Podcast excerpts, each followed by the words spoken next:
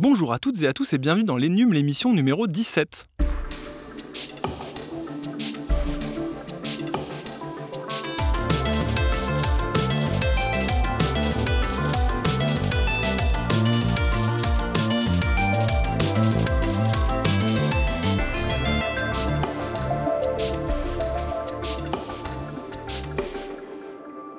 Nous sommes très heureux de vous retrouver pour cette émission de novembre, une émission dans laquelle nous allons parler mégapixels, puisque nous avons décidé de consacrer notre sujet central à la photographie appliquée au smartphone. Alors dans ce domaine, il y a plusieurs idéologies qui s'affrontent entre les fabricants qui s'en tiennent à des capteurs de résolution standard et ceux qui s'engouffrent dans la surenchère de pixels. Alors c'est le cas du Mi Note 10 de Xiaomi, c'est le premier smartphone à passer la barre symbolique des 100 mégapixels. Est-ce que c'est un argument marketing ou une vraie bonne idée? C'est ce qu'on verra, embrassant sans doute un peu plus largement le marché des photophones du moment. Après ça, on s'intéressera aux fameux AirPods Pro d'Apple, euh, que nous avons bien sûr pu tester à la GoPro Hero 8 Black qui montre que les action cam n'ont pas dit leur dernier mot, et au Cook Expert Premium XL, c'est un nouveau robot cuiseur signé Magimix. On terminera cette émission en vous glissant quelques recommandations culturelles, mais avant tout cela, l'actu. Avec moi à cette table pour présenter et réagir à nos quelques sujets d'actualité, je suis très heureux d'accueillir Florian. Bonjour Mathieu, bonjour à toutes et à tous. Florian que vous connaissez bien qui est toujours là pour ce podcast, et puis évidemment Corentin. Bonjour tout le monde. C'est mon binôme sur le site au niveau de l'actu. D'ailleurs, Corentin, je vais te laisser le micro euh, pour que tu nous parles de Huawei, histoire de voir où en est l'équipementier télécom et le fabricant de smartphones dans ses déboires. Et oui, parce que souvenez-vous, il y a quelques mois, on vous racontait comment Donald Trump avait pourri la vie de Huawei en interdisant aux entreprises américaines de commercer avec le géant chinois le deuxième constructeur de smartphones au monde, avait du jour au lendemain plus le droit de sortir des téléphones équipés des services Google comme Gmail, euh, Google Maps, YouTube et tous ces trucs-là.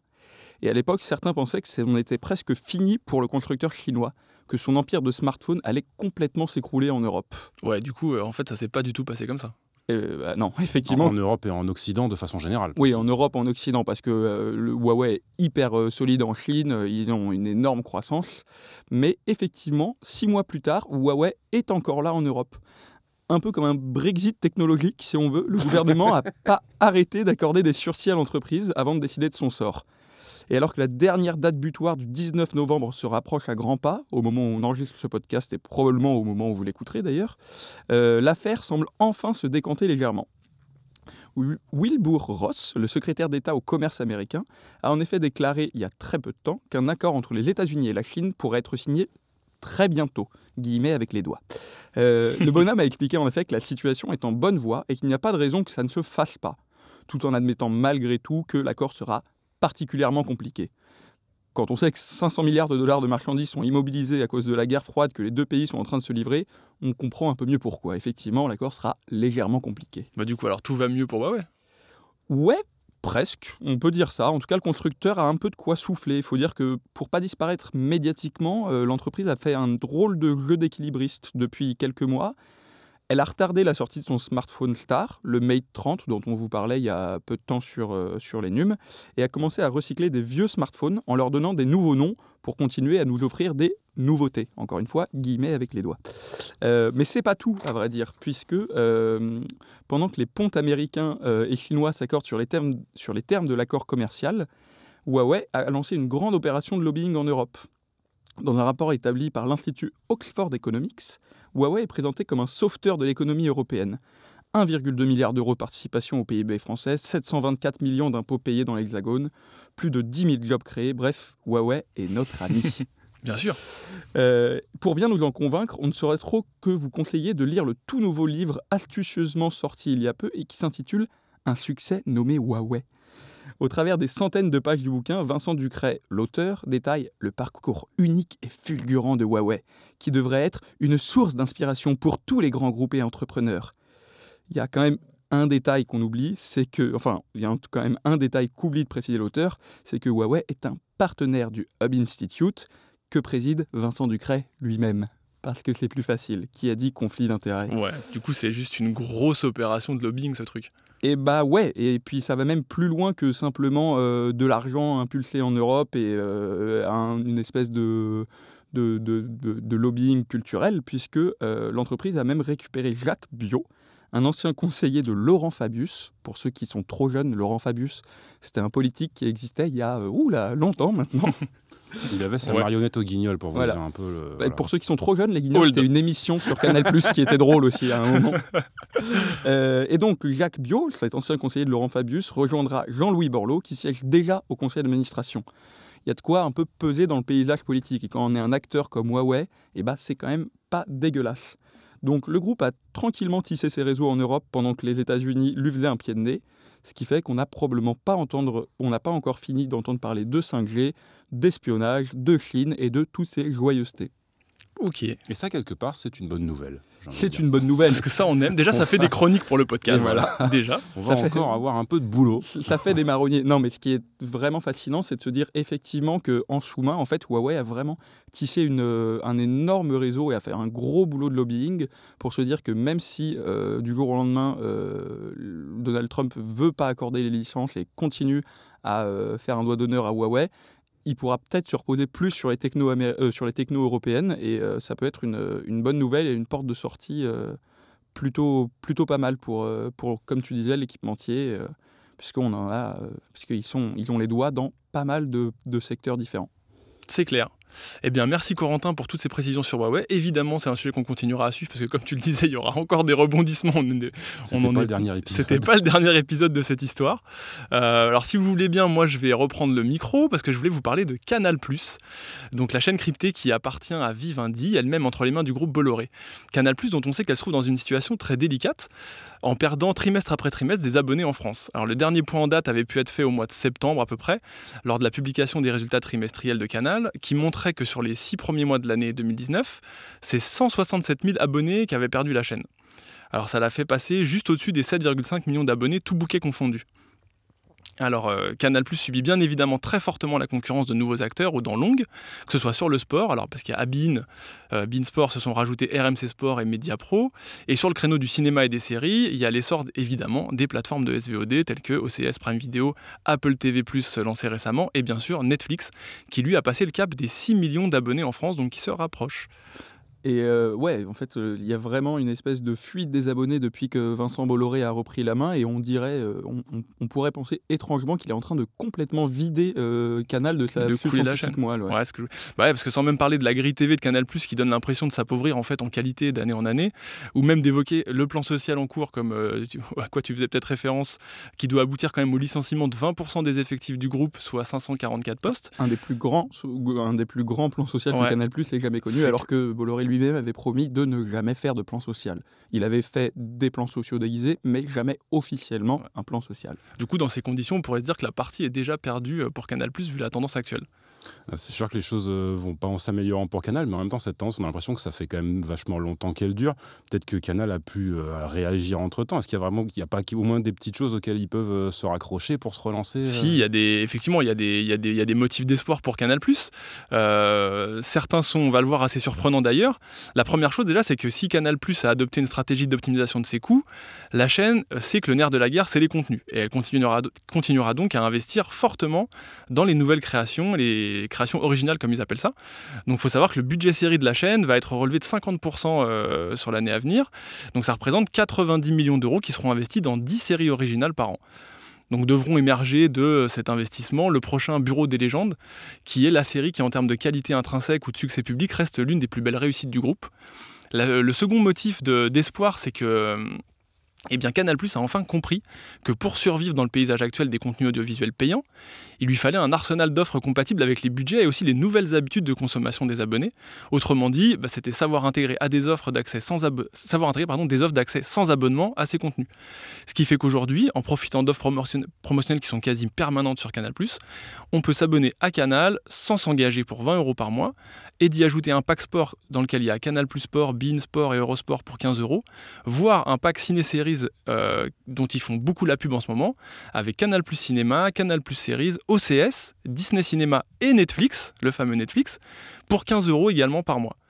Euh, sans oublier qu'ils ont aussi lancé Canal Plus Series, ça c'est l'offre 100% streaming de la chaîne à partir de 7 euros par mois pour un seul utilisateur euh, qui propose l'essentiel de son catalogue série. Ouais, c'est d'ailleurs marrant de voir que Canal maintenant, même dans leur propre communication, dans leur pub, ils font de Netflix un argument de vente pour Canal. Ouais, exactement. Et en fait, c'est un peu là où je voulais en venir depuis le départ. Malgré ce long déroulé, c'est Canal Plus a depuis quelques temps déjà choisi d'assumer une stratégie qui vise à ne pas rejeter ses concurrents en bloc, mais au contraire chercher à les intégrer à ses offres.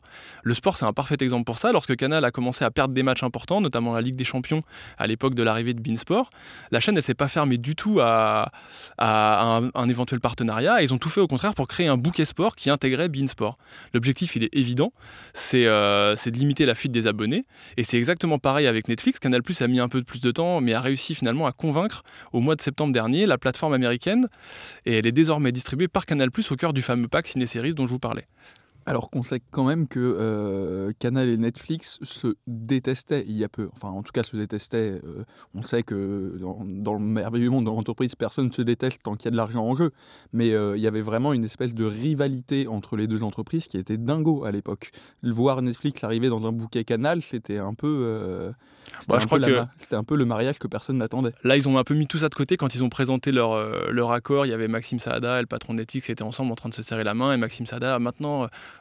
au lieu de travailler autour de Netflix, on va travailler ensemble, on est très heureux, etc. Donc euh, tout ça, c'est du passé en tout cas. Ils sont, ils sont très heureux maintenant d'être alliés. Euh, et on a appris ces derniers jours que Netflix n'est pas le seul, puisque Canal négocie euh, apparemment aux États-Unis directement avec Disney pour devenir le distributeur exclusif en France de Disney. Alors bien sûr, il y aura toujours la plateforme, comme on dit OTT, avec la, les applications, l'accès direct au streaming, le site, etc. Mais il se pourrait qu'en France, via les box, il n'y ait que chez Canal qu'on puisse accéder à Disney. Disney qui, on le rappelle, est la plateforme de streaming que va lancer Disney, qui euh, contiendra euh, tous les films, enfin toute votre enfance, hein, globalement. Dont on sait d'ailleurs depuis très peu de temps qu'elle euh, sera lancée en mars 2020 en France. 31 mars 2020, ouais. Ça coûtera 7 euros par mois et ça risque de faire un carton vu le catalogue ah déjà présenté. C'est-à-dire Disney, Pixar, Star Wars, Avengers, voilà, c'est monstrueux. Donc encore une fois, Canal Plus aurait ferait un joli coup en réussissant à distribuer Disney+. Cette stratégie du coup du guichet unique, comme on dit, elle est très maligne. Surtout à un moment où euh, sur la SVOD, le nombre d'acteurs commence à être tellement grand, on s'en aperçoit, qu'il va vraiment devenir décourageant euh, pour ceux qui veulent s'abonner un peu partout. Du coup, voir un acteur historique comme Canal proposer ses contenus plus ceux de Netflix, d'OCS, bientôt de Disney, à un prix préférentiel et avec une seule et unique facture, je sais pas vous, mais moi je me dis que c'est finalement peut-être ce qui permettra à Canal Plus de se maintenir à flot sur les mois et années à venir. Bah, moi, ce que je trouve très intéressant là-dessus, c'est de voir que finalement, Canal Plus va peut-être, voire sans doute, bénéficier d'une sorte de, de, de, de, concurrence cannibale qui pourrait y avoir entre les, les, services de streaming vidéo. On en avait parlé d'ailleurs dans un, dans un numéro de ce podcast il y a quelques mm. mois, où voilà, la, multiplication des offres de streaming vidéo fait qu'au bout d'un moment, ça va sans doute être très difficile pour le, le, consommateur de se retrouver s'y retrouver, il y en a trop. Et euh, bah, si Canal Plus peut se pointer en disant, mais regardez, moi je vous fais voilà, un guichet, effectivement, une plateforme sur laquelle vous allez pouvoir vous abonner à tous les services auxquels vous avez envie de vous abonner. Et puis après, il y a le fait aussi que pour eux, ça négocie, ça, ça, pardon, ça facilite forcément les négociations, parce qu'il y a forcément un moment aussi où un Netflix, un Disney Plus ou euh, n'importe qui d'autre, ils sont obligés de se dire, ouais, mais moi, je veux aussi être présent dans un maximum d'endroits mm. pour, pour exister face à mes concurrents. Mm. Et euh, si, je, peux intégrer un pack qui est distribué comme ça du jour au lendemain à 7 millions et demi de personnes, euh, effectivement, euh, d'ailleurs, c'est génial. Tu parlais du fait que Netflix et Canal étaient des ennemis mortels encore il y, a, il y, a, seulement quelques mois et que maintenant ils sont rabibochés d'un coup d'un seul. Ça me fait penser aussi à ce qui s'est passé avec Free où pareil, les deux pouvaient, euh, voilà, c'était la guerre ouverte entre les deux. Et du jour au lendemain, quand Free est arrivé avec sa Freebox Delta, et maintenant vous avez carrément un Netflix offert avec votre, mm. abonnement Freebox Delta. Où je pense que c'est un peu le, c'est un peu le même concept. C'est un moment où Netflix s'est dit, ouais, mais attendons, attention parce que moi, ok, aujourd'hui je suis le leader, mais le paysage va changer à l'avenir.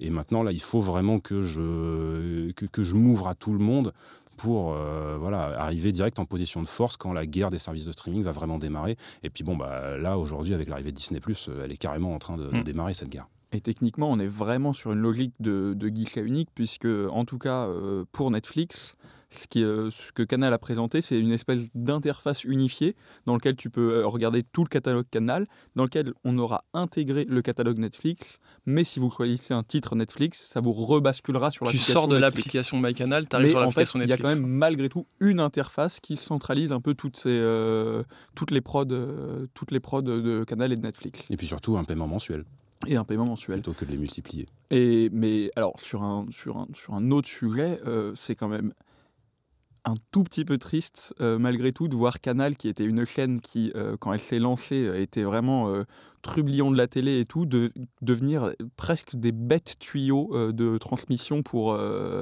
pour les, pour les productions bah, américaines et, de, et, de, et d'autres. Bah, le déclin de Canal, de toute façon, il est, il est visible de tous. Après, sur la création originale, il faut reconnaître qu'ils font quand même un boulot euh, correct. Moi, je trouve qu'il y, a des séries Canal récentes qui sont euh, de qualité euh, très bonne. Enfin, j'ai cité le Bureau des légendes, mais il y a aussi Baron Noir. Il y a Engrenage qui était très bien à un moment. c'est pas juste une question de qualité, parce qu'il faut quand même rappeler que si la qualité moyenne des contenus était vraiment un critère, je te vois venir là, ça y est. Netflix, ça ferait des années qu'ils auraient fondu les plombs. Hein. Pas du tout. Ils ont fait Bright, qui est un excellent film. alors Bright, pour rappel, qui est une des pires merdes qui ait jamais été produite ces dernières années. Ne regardez ça qu'avec votre meilleur ennemi. et encore et encore. Voilà, donc bah, de toute façon, ça c'est pareil, c'est un sujet qu'on va continuer à suivre sur les NUM parce que le, la SVOD, on n'a pas fini d'en parler. Ça devient compliqué parce qu'il y a beaucoup de plateformes qui se lancent. Il y a un enjeu économique majeur, c'est que évidemment, si, euh, si la multiplication mène des gens à devoir faire des choix, ça fait moins d'argent pour tout le monde. Et ce, concept de guichet unique, de réunir tout le monde un peu au même endroit, c'est peut-être euh, le bon plan et la bonne carte à jouer en tout cas pour Canal+. Sûr quand, il faudra s'abonner à Amazon, à Netflix, à Disney, à Hulu et à Peacock, le service et de NBC. TV+, tant qu'à faire. Et on va, on va commencer à et voir. Et HBO et machin, ouais. C'est clair.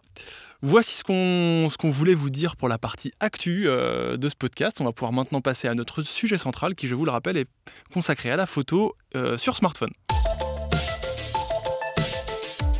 Pour parler mégapixels et smartphones, nous avons évidemment fait en sorte d'avoir des experts du sujet autour de la table. Rémi est là. Bonjour. Salut Rémi. Alors ceux qui écoutent souvent ce podcast commencent à te connaître, mais pour les autres, je précise que Rémi, c'est le responsable du service mobilité sur les numériques et qu'à ce titre, il teste notamment en photo des dizaines de smartphones tous les ans. Euh, Guillaume est aussi avec nous. Bonjour à tous. Salut Guillaume. Donc lui, vous l'entendez un peu moins souvent dans cette émission, mais il va nous éclairer de ses lumières sur le sujet puisqu'il occupe la, il s'occupe de la rubrique photo sur les numériques. Et puis on a gardé Corentin. Moi, je suis pas expert, mais j'ai vu de la lumière. Voilà. Parce qu'on t'aime bien et aussi parce qu'avant de, je fume, voilà, c'est fume expert. Ce que j'allais dire, avant de rejoindre le pôle actu, Corentin a été à la mobilité et a aussi testé des dizaines de capteurs de smartphones, etc. Donc messieurs, ça fait un petit moment déjà qu'on a, qu'on parlait de préparer un sujet consacré à la photo sur smartphone. Et il y a eu un élément déclencheur récemment. Euh, qui nous a poussé à nous y coller, c'est la sortie du Xiaomi Mi Note 10, qui sur sa fiche technique met fièrement en lumière un capteur photo de 108 mégapixels, pas un de moins. Euh, avant de parler plus spécifiquement de ce capteur, Rémi, peut-être que tu peux nous présenter rapidement ce Mi Note 10, avec ses autres caractéristiques, etc., et nous dire pourquoi Xiaomi a décidé d'insister aussi fort sur la photo avec euh, ce téléphone. Alors, le Mi Note 10, euh, c'est déjà il faut commencer par dire que c'est probablement le 58e smartphone présenté par Xiaomi ce mois-ci. Oh, j'avoue, ils arrêtent pas les gars. non, ils en sortent à peu près un par mois en ce moment. Euh, donc le Mi Note 10, c'est celui qui chapeaute la gamme de, Xiaomi. Euh, c'est leur plus haut de gamme et bah, c'est une fiche technique qui est quand même assez solide. On est plutôt sur une configuration milieu haut de gamme. C'est pas du vrai haut de gamme comme on peut avoir sur le Mi 9 avec vraiment des composants haut de gamme. Eux, ils ont vraiment tout misé sur la photo, c'est assez simple. Euh, il y a euh, pas moins de 5 modules photo à l'arrière du téléphone. Ah euh, là-dessus, ils sont, ils sont quand même assez clairs. Leur axe de communication et leur axe pour vendre ce smartphone, c'est la photo. Et bien sûr, en point d'orgue de, de, tout ça, c'est le capteur 108 mégapixels. C'est la première fois qu'on a ça sur un smartphone. Ils étaient déjà parmi les premiers à sortir un smartphone avec un capteur 64 millions de pixels il y a pas si longtemps que ça en fait avec le Note 8 Pro. Et donc là, ils se sont dit, bah tiens, Samsung, ils ont un petit capteur là, 108 euh, millions de pixels, euh, si on mettait ça dans notre smartphone.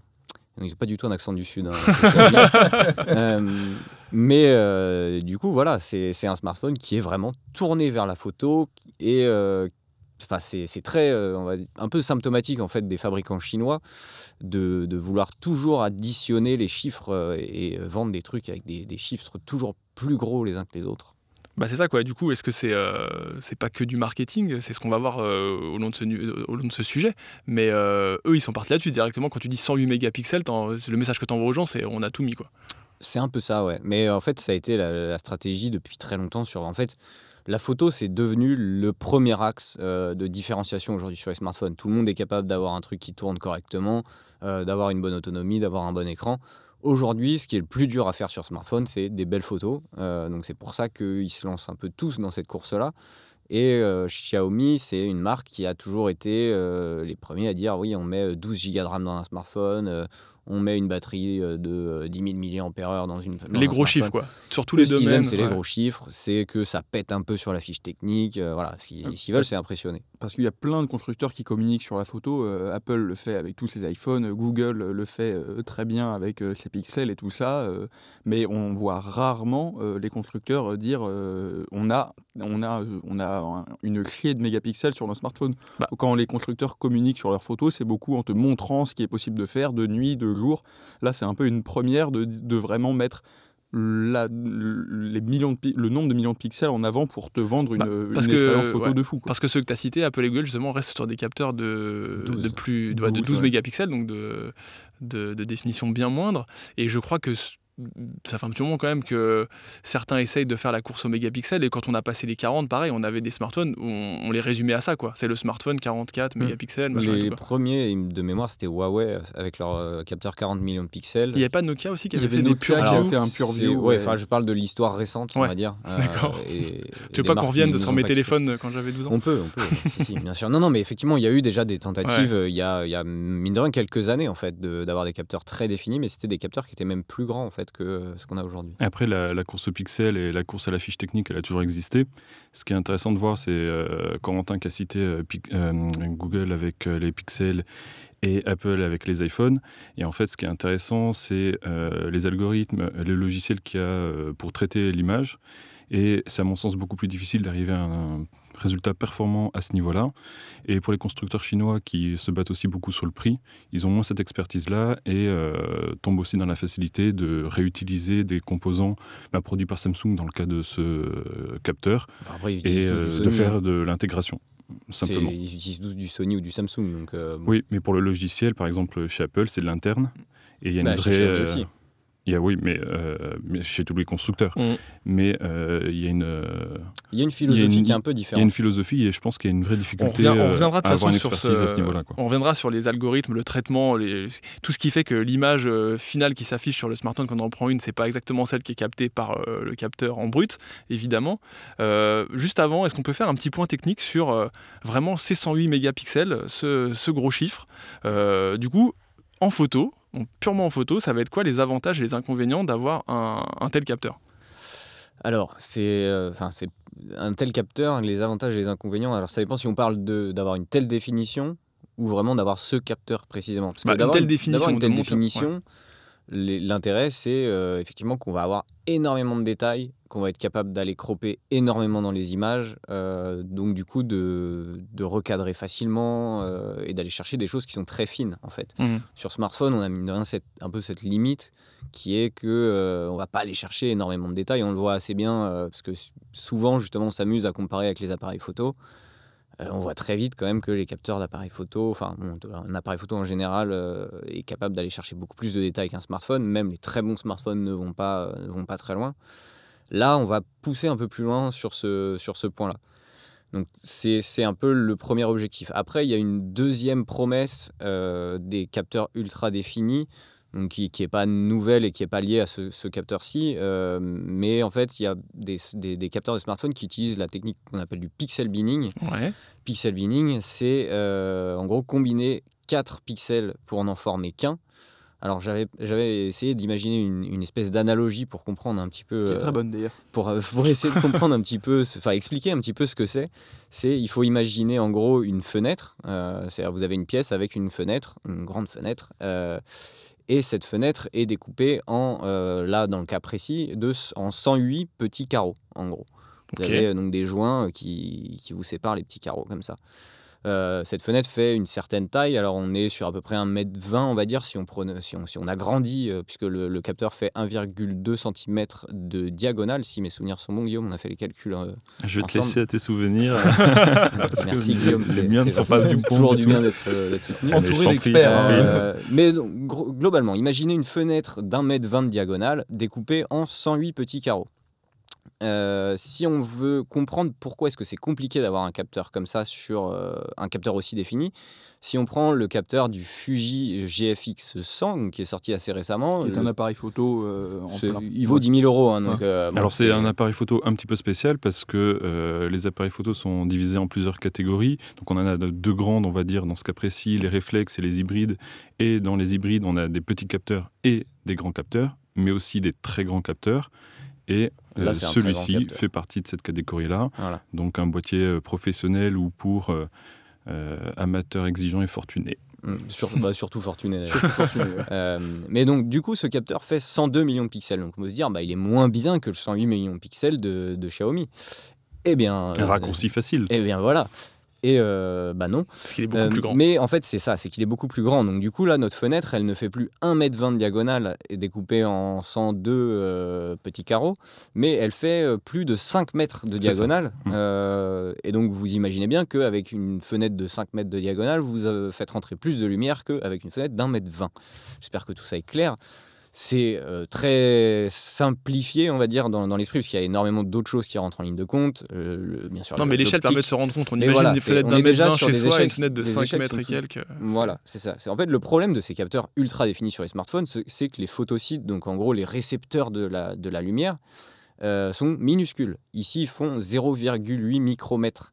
Donc c'est vraiment tout petit. Euh, ils sont euh, facilement 4 fois plus gros sur, euh, sur des, capteurs de, de réflexe, euh, même en, en APS-C, on va dire qu'on est à peu près sur, sur du 3 fois plus gros. Ouais, oui, on est aux alentours de 3-4 euh, microns, et alors que là, on était aux alentours de 0,8, euh, Ouais, je c'est crois, ça. un truc, euh, quelque Ouais, ils chose sont comme ça. minuscules, donc pour capter la lumière, c'est dur. Et en plus, ils sont Voilà. associés à des optiques qui sont. euh, qui sont minuscules. qui sont toutes Mm. petites. Pour euh, rappeler, euh, pour, faire, pour continuer la, la- la comparaison avec euh, la taille de la fenêtre, donc c'est bien pour se rendre compte des proportions, euh, mais vraiment la photographie, c'est aussi une question de quantité de lumière qui vient euh, se déposer euh, sur la surface, donc là le capteur, et euh, cette quantité de lumière, même euh, quoi quoi qu'il arrive en dehors de, de la question de l'optique, des pixels, etc., ben, sur un tout petit capteur de smartphone, ben, il y a très peu de lumière, Euh, C'est ça. voilà, tout simplement. De toute façon, enfin, voilà, ça, reste, ça reste problématique. Donc c'est pour ça qu'on a cette technique du pixel binning qui va combiner quatre euh, petits carreaux En un seul. en un seul.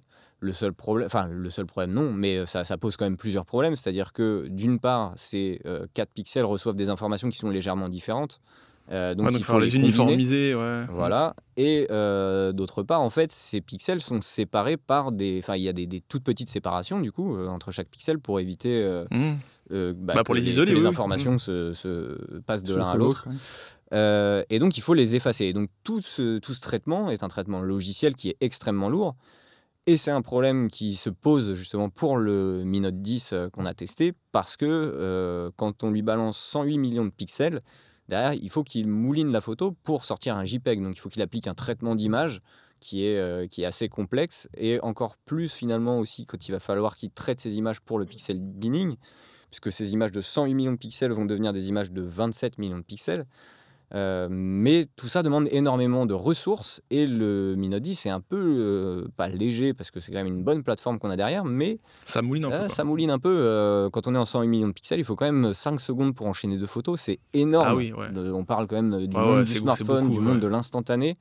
Et là, on nous dit qu'il faut patienter 5 secondes entre deux photos, c'est c'est vraiment Et énorme. du coup, Alors- le fichier final qu'on récupère, c'est un fichier de 27 euh, millions de pixels. Le fichier. euh, Alors en fait, il y a deux possibilités. On peut soit euh, shooter dans la définition native du capteur en 108 millions de pixels. Euh, ça fait des, des- des fichiers qui sont deux fois plus gros que si on choisit d'utiliser la technique du pixel binning on et de choisit, shooter en 27. Par défaut, c'est en 27 mégapixels qu'on va shooter.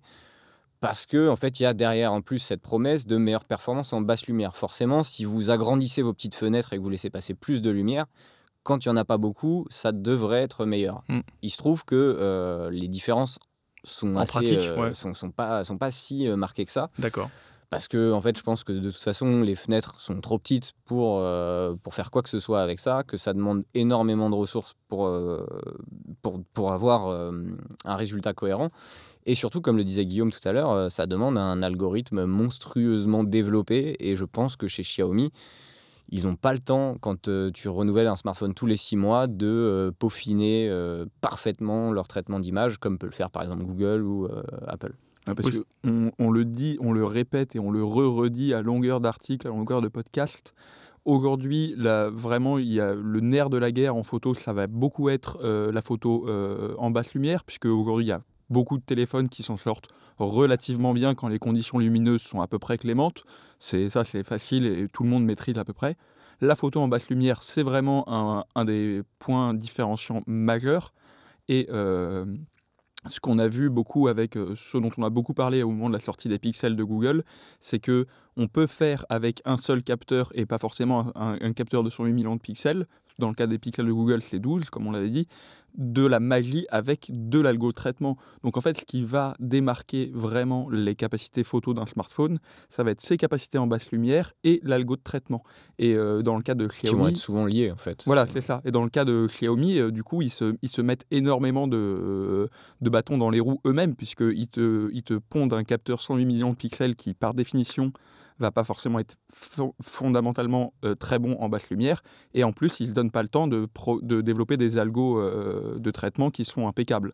Donc, c'est un, vraiment un jeu d'équilibriste très, très c'est un peu compliqué pour le fabricant d'arriver avec un discours de dire moi j'ai un smartphone qui te fait 108 mégapixels donc ce que tu veux passer comme message aux gens c'est genre c'est le meilleur en photo et puis au final de te rendre compte que tu as bah, comme vous dites énormément de d'inconvénients et de, de choses à de choses à améliorer sur les images à retravailler etc et qu'à à l'usage on va pas forcément béné- enfin l'utilisateur ne va pas forcément Ouais, bénéficier de C'est pour ça qu'on est là. hein. C'est Ouais. un peu notre boulot, c'est de, de décortiquer aussi tous ces discours marketing, de, de toutes ces fiches techniques qui sont sans cesse euh, plus, euh, plus poussées les unes que les autres. Euh, Il y a un moment où oui, il faut qu'on explique aussi aux gens que euh, certes, avoir plus de pixels, ça peut être utile. Et très sincèrement, le, le- le résultat quand même en 108 mégapixels est bluffant. Il faut le dire, euh, en jour, euh, c'est super bon. quoi. T'as un, piqué, t'as un euh, piqué que t'as pas sur d'autres sur, ça, tu sur vois, un tu vois des smartphone, choses que tu ne euh, vois pas sur d'autres smartphones. Enfin, Alors, on, on peut reprendre euh, la comparaison avec euh, le GFX 100 donc de Fujifilm, euh, le fameux boîtier à 10 000 euros, euh, en version nue, donc sans objectif. hein, il faut rajouter encore de l'argent si vous voulez prendre des photos.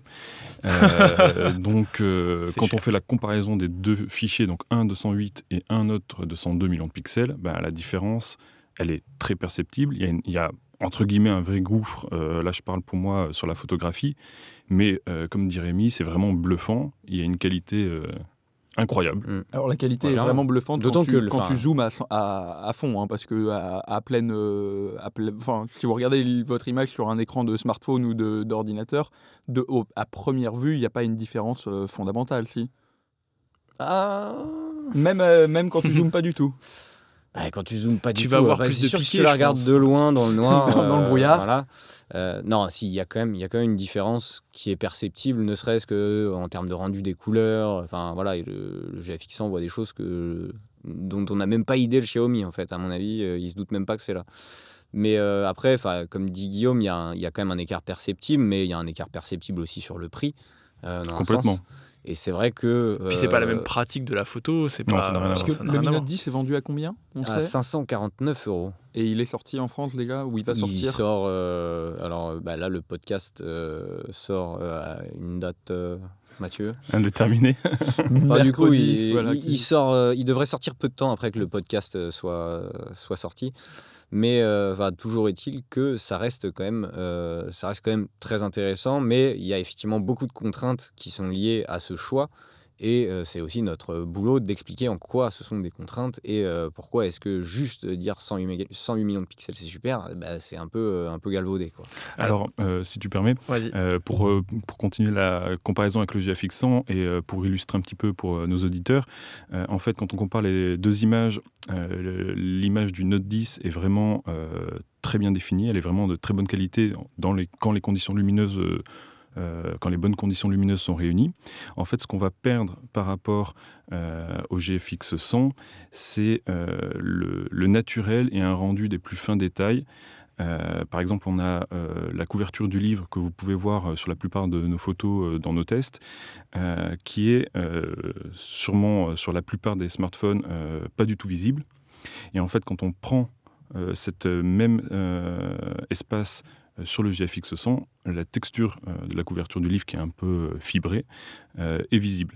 Alors, euh, je pense qu'on n'en a rien à faire euh, avec le Note 10 d'arriver à ce niveau de détail-là, mais c'est euh, pour illustrer jusqu'à quel point on peut euh, pousser le bouchon. Quoi. Alors pour finir vite fait sur la qualité photo de ce téléphone en particulier, le Mi Note 10 de Xiaomi, euh, qu'est-ce qu'on pense On a dit deux jours, c'est quand même euh, hyper propre, etc. De nuit, ça reste décevant par rapport à ce qu'on peut avoir avec un, je sais pas, un Pixel 4, euh, un iPhone. C'est difficile de 11. dire que c'est décevant parce que. bah parce qu'en fait, même, même en, enfin, en 108 mégapixels, donc dans les soi-disant pires conditions euh, pour lui en basse lumière, on peut tellement aller euh, profondément dans l'image pour chercher du, du détail que finalement, euh, il n'y a aucun autre smartphone qui, Qui lui permet arrive à ça. la cheville. Mm. La différence, elle est sur le, sur le rendu. On va perdre certains petits détails, euh, mais en fait, l'approche de Xiaomi, du coup, elle est surprenante parce que, dans un sens, elle est euh, un peu à rebours du, du monde de la photo sur smartphone, quoi. C'est que aujourd'hui, la photo sur smartphone, c'est un truc qui est fait quasi exclusivement, et euh, il y a, peut-être certaines personnes qui, font autrement, mais en gros, c'est pour mettre sur Twitter, sur Facebook, sur Insta. clairement, ouais. Euh, c'est recompressé derrière. Enfin, globalement, euh, que tu aies 12 ou 108 millions de pixels, ton image, au final, elle en fera plus que 1 sur, sur Instagram. quoi.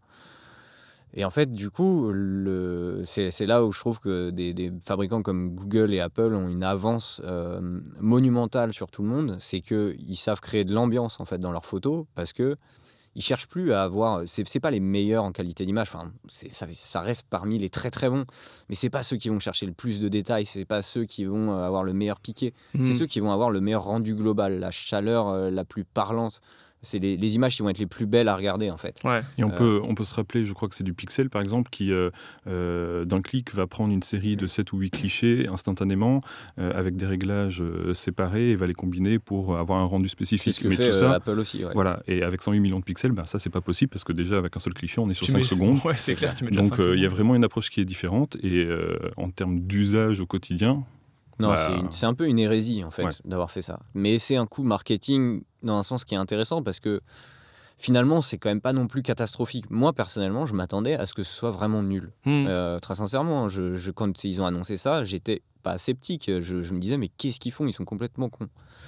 Et il se trouve que pas tant que ça. Mhm. Après, euh, ça reste quand même, euh, ouais, c'est pas, ça c'est pas fait pour un smartphone pour le moment. Ah, pour le coup, pas, c'est un euh, super cas d'école pour nous parce que du coup, on peut, on peut analyser tout ça et se rendre compte que ce que font les autres, euh, c'est aussi très sensé, comme on disait. Quoi, Ce Mais clairement, il n'y a pas plus sensé qu'Apple euh, et, et Google finalement dans le domaine parce que euh, c'est c'est une vision en fait qui consiste à donner aux gens ce qu'ils veulent, c'est-à-dire des belles photos pour Insta quoi. Mais c'est marrant parce que la, la- la course au million de pixels, moi je me rappelle euh, dans ma vie avant les numériques, il y a de longues années maintenant, euh, en- au début des années 2000, euh, c- la course au million de pixels, elle se faisait sur les tout, le- sur les tout premiers appareils photo numériques. On avait l'impression que euh, chaque, euh, toutes les trois semaines, il y avait un nouveau constructeur qui sortait un appareil avec plus de millions de pixels.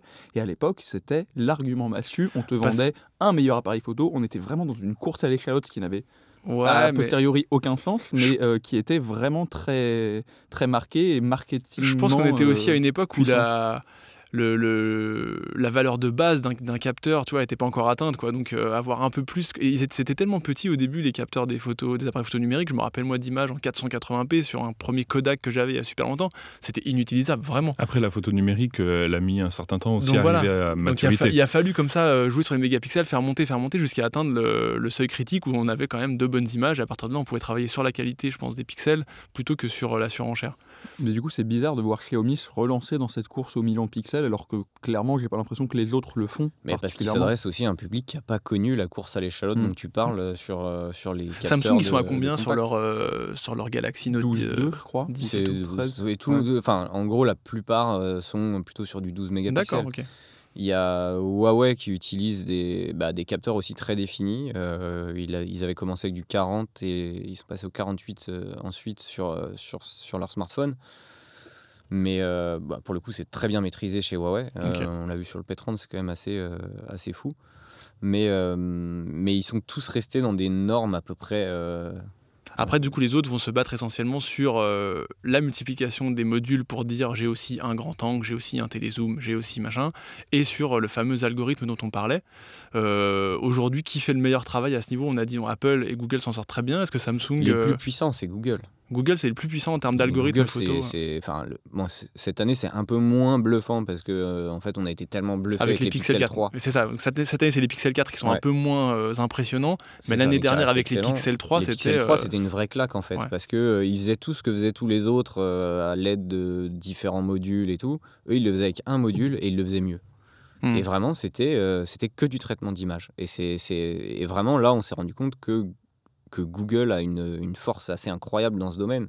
Parce que, bah, en fait, ils travaillent pas que sur de la photo. C'est-à-dire que c'est, c'est un travail qui, qui leur sert dans, dans l'IA, en fait, en général. Et dans tout ce qu'ils peuvent, euh, tout ce qu'ils peuvent faire dans tous ces domaines. Enfin, ils, ils ont une base de données monstrueuse. Enfin, c'est, c'est, du pain béni pour. Alors aujourd'hui, si on veut faire un état des lieux du marché, moi je suis, euh, je, je dois renouveler mon smartphone. euh, la photo, c'est un de mes critères vraiment euh, numéro un, si ce n'est le numéro un. Qu'est-ce que j'achète si j'ai euh, 300 euros et qu'est-ce que j'achète, j'achète pardon, si j'ai 500 euros, 600 euros? C'est quoi la réponse des numériques aujourd'hui?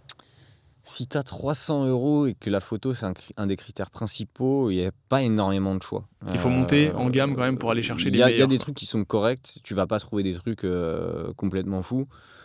Mais euh, bah, tu vois, par exemple, Google a sorti son Pixel 3a qui vaut euh, aujourd'hui dans les 350 euros. Euh, c'est un excellent choix parce que tu retrouves la qualité du Pixel 3 euh, sur- photo. pour deux fois moins cher. C'est quand même très intéressant. Euh, après, plus bas que ça, tu vas avoir.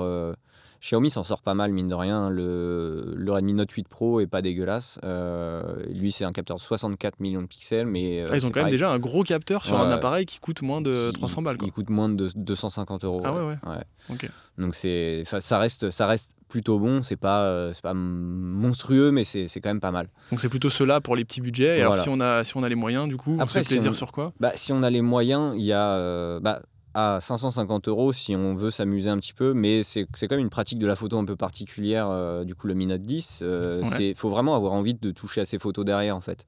Si c'est pour rien en faire, euh, 108 millions de pixels, euh, ça sert à rien Mm. d'y aller, quoi. Euh, mais clairement, aujourd'hui, un Pixel 4 euh, est pour moi un des meilleurs rapports qualité-prix en excellent photophone. Euh, les iPhones sont des très très bons Ouais, C'est vrai que je me rends compte que j'ai dit photo. 600 euros, mais non, on n'est plus à ces prix-là. Le haut de gamme Mm, du ouais. smartphone, c'est plutôt 1000 Après, euros. euh, donc, euh, aujourd'hui, on trouve euh, un P30 Pro euh, à peu près dans ces eaux-là, à 600-700 euros. Son prix ça, ça peut être un bon choix. Ouais. C'est un bon choix. Le, le P30 Pro est excellent en photo. Le, après, euh, on monte vite en fait à. bah, on frôle, voire on dépasse même les, les 1000 euros, hein, euh, que ce soit pour l'iPhone ou euh, un Galaxy Note 10 qui Mm. est. euh, qui est pas ridicule non plus, euh, on dépasse les 1000 euros. Donc euh, c'est vraiment là que, la bataille se fait. euh, Aujourd'hui, c'est en photo. hein. Alors du coup, on parle là de téléphones qui sont hyper bons en photo, hyper doués. On va avoir ce téléphone à 1000 euros qui est, qui est hyper balèze ou son Pixel qui fait des super photos. Et on peut se dire à un moment, vu la qualité qu'on atteint, est-ce que ça va... et- quel est l'avenir là-dedans des, des appareils photo, des vrais appareils photo? Mais vous ne voyez pas, mais Guillaume est en train de faire un AVC parce que euh, il ne comprend pas qu'on puisse encore. euh, Non, j'imagine bien sûr, on va dire l'ergonomie, le photo. choix des optiques, etc. Mais est-ce qu'il y a un moment vraiment où on pourra se poser la question pour le mec qui veut juste, euh, par exemple, le point and shoot Le point and shoot, c'est les appareils photo euh, basiques. Eux, ils ont quasiment disparu du marché. Ah, ils sont pas disparus, ils sont encore une part importante, mais euh, en, forte, en fort déclin. Ouais. Euh, on peut parler euh, bah, de tous ces objectifs qui sont intégrés sur les smartphones. Il y a la course aussi au nombre d'objectifs. Là, on le voit avec le Note 10 euh, qui en a 5. Ouais. C'est pas le seul. Et en fait, c'est aussi pour multiplier les usages. L'avantage du, de l'appareil photo un peu plus classique, bah, c'est qu'il a une palette Il est plus polyvalent. Voilà, il est Mm. beaucoup plus polyvalent euh, grâce à son zoom notamment. Euh, le compact à gros zoom est un peu euh, ce qui se vend euh, pas mal, euh, justement parce que on peut vraiment aller chercher des images de très loin ou de très proches. Euh, Aujourd'hui, quand même, un des derniers bastions du compact qui se vend, ça reste quand même les compacts experts. Donc quand même des modèles plutôt onéreux, parce que justement, en termes de qualité, on arrive à se séparer assez nettement du smartphone. J'ai presque envie de dire, un peu caricaturalement, mais pas trop, que si vous voulez faire de la photo pas cher, euh, sans trop vous casser la tête, n'achetez pas d'appareil photo, euh, achetez un smartphone. C'est Ouais. presque pas caricatural, c'est à peu près Ouais. l'état de l'état C'est du marché. c'est ouais. vrai que je pense qu'il y a encore aussi beaucoup de gens, euh, et j'en ai autour de moi, qui achètent des appareils photo en fait pour faire exactement la même chose que ce que je fais avec les photos de Et mon c'est beaucoup smartphone, moins pratique, rien. on peut pas partager, euh, il n'y a pas voilà. d'option. euh, Donc après, bon. si, on, si on a envie d'aller euh, fouiller un petit peu, d'utiliser des réglages un peu plus poussés, euh, voilà, le- l'appareil photo reste une, une option intéressante, mais au-delà de ça, en fait, aujourd'hui, les, les modes auto des, des smartphones sont tellement euh, bien pensés, sont tellement optimisés que finalement, on se dit qu'il n'y a plus besoin d'aller chercher du réglage. Maintenant, avec de l'IA, euh, en gros, on peut obtenir des photos comme si on avait passé du temps à faire un réglage, quoi, parce que l'appareil sait ce qu'on veut faire. Exactement. Ça, euh, ça, Donc si impressionnant. euh, il y a un usage photographique précis, bah, par exemple on veut faire de la photographie animalière, donc on a besoin d'avoir un zoom important pour pouvoir euh, prendre des photos d'animaux sans qu'ils soient effrayés, euh, ben ça, euh, l'appareil photo dans cet usage-là euh, est intéressant. Le, le second point, c'est aussi la- le, le plaisir de la pratique photographique, euh, se dire qu'on a un appareil et qu'on fait de la photo, ça aussi c'est très Qu'on apprend à important. l'utiliser, qu'en ergonomie, on a Exactement. accès à beaucoup Et plus donc, de dans réglages. ce cas-là, euh, il vaut mieux peut-être euh, économiser un petit peu pour prendre un, appareil un peu plus euh, développé, un peu plus performant et avoir quelque chose qui n'est pas juste un moins bon smartphone en photo. quoi. Puis comme disait Rémi, c'est pour poster sur Instagram, on verra pas la différence. Moi-même, qui ai un appareil photo hybride avec un capteur APS-C qui fait des très bonnes photos, je très, très content des photos que je fais avec. J'ai un Pixel 3 à côté. Maintenant, quand je mets des photos l'une ou l'autre sur Instagram, personne ne verra jamais la différence parce que j'aurais appliqué un filtre, j'aurais retravaillé un peu la luminosité, le contraste. Et honnêtement, c'est impossible de savoir avec, quel, euh, avec lequel des deux j'aurais pris la photo. En Ouais. revanche, euh, entre ton Pixel euh, et euh, le XT30, qui sont vraiment dans deux grands univers euh, différents, parce que le Fujifilm, le XT30, c'est un petit APS-C de chez Fuji, a une approche dans la façon de pratiquer la photographie vraiment très spécifique Ah ouais, bah cette marque avec beaucoup de réglages manuels. Et donc la sensation lors de l'utilisation de cet appareil, euh, on peut pas la retrouver. euh, Ah, clairement. C'est un grand euh, plaisir de faire des photos avec voilà. mon appareil photo, alors qu'avec le, le smartphone, effectivement, tout est automatique. J'ai l'impression Mais de ça rien demande faire. aussi un apprentissage, euh, un- pas une expertise, mais un, un vrai apprentissage, à se plonger un peu dedans, à savoir comment les choses fonctionnent. Et euh, c'est pas forcément ce qu'on a envie de faire avec, euh, avec un smartphone. Ça devient, Ouais, clair ça que- devient un véritable hobby, plus que, euh, plus que simplement un, out- un outil pour prendre des photos. Se lancer dans un appareil photo, c'est se lancer dans un, dans un hobby et dans, une, euh, dans, dans, un, dans quelque chose qu'on veut, qu'on veut creuser quoi, automatiquement.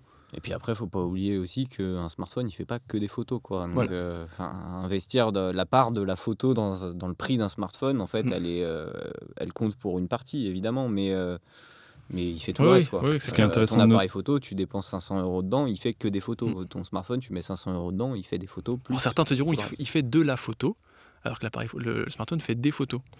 D'accord. Bon. Bah, euh, Subtilité bonjour, linguistique.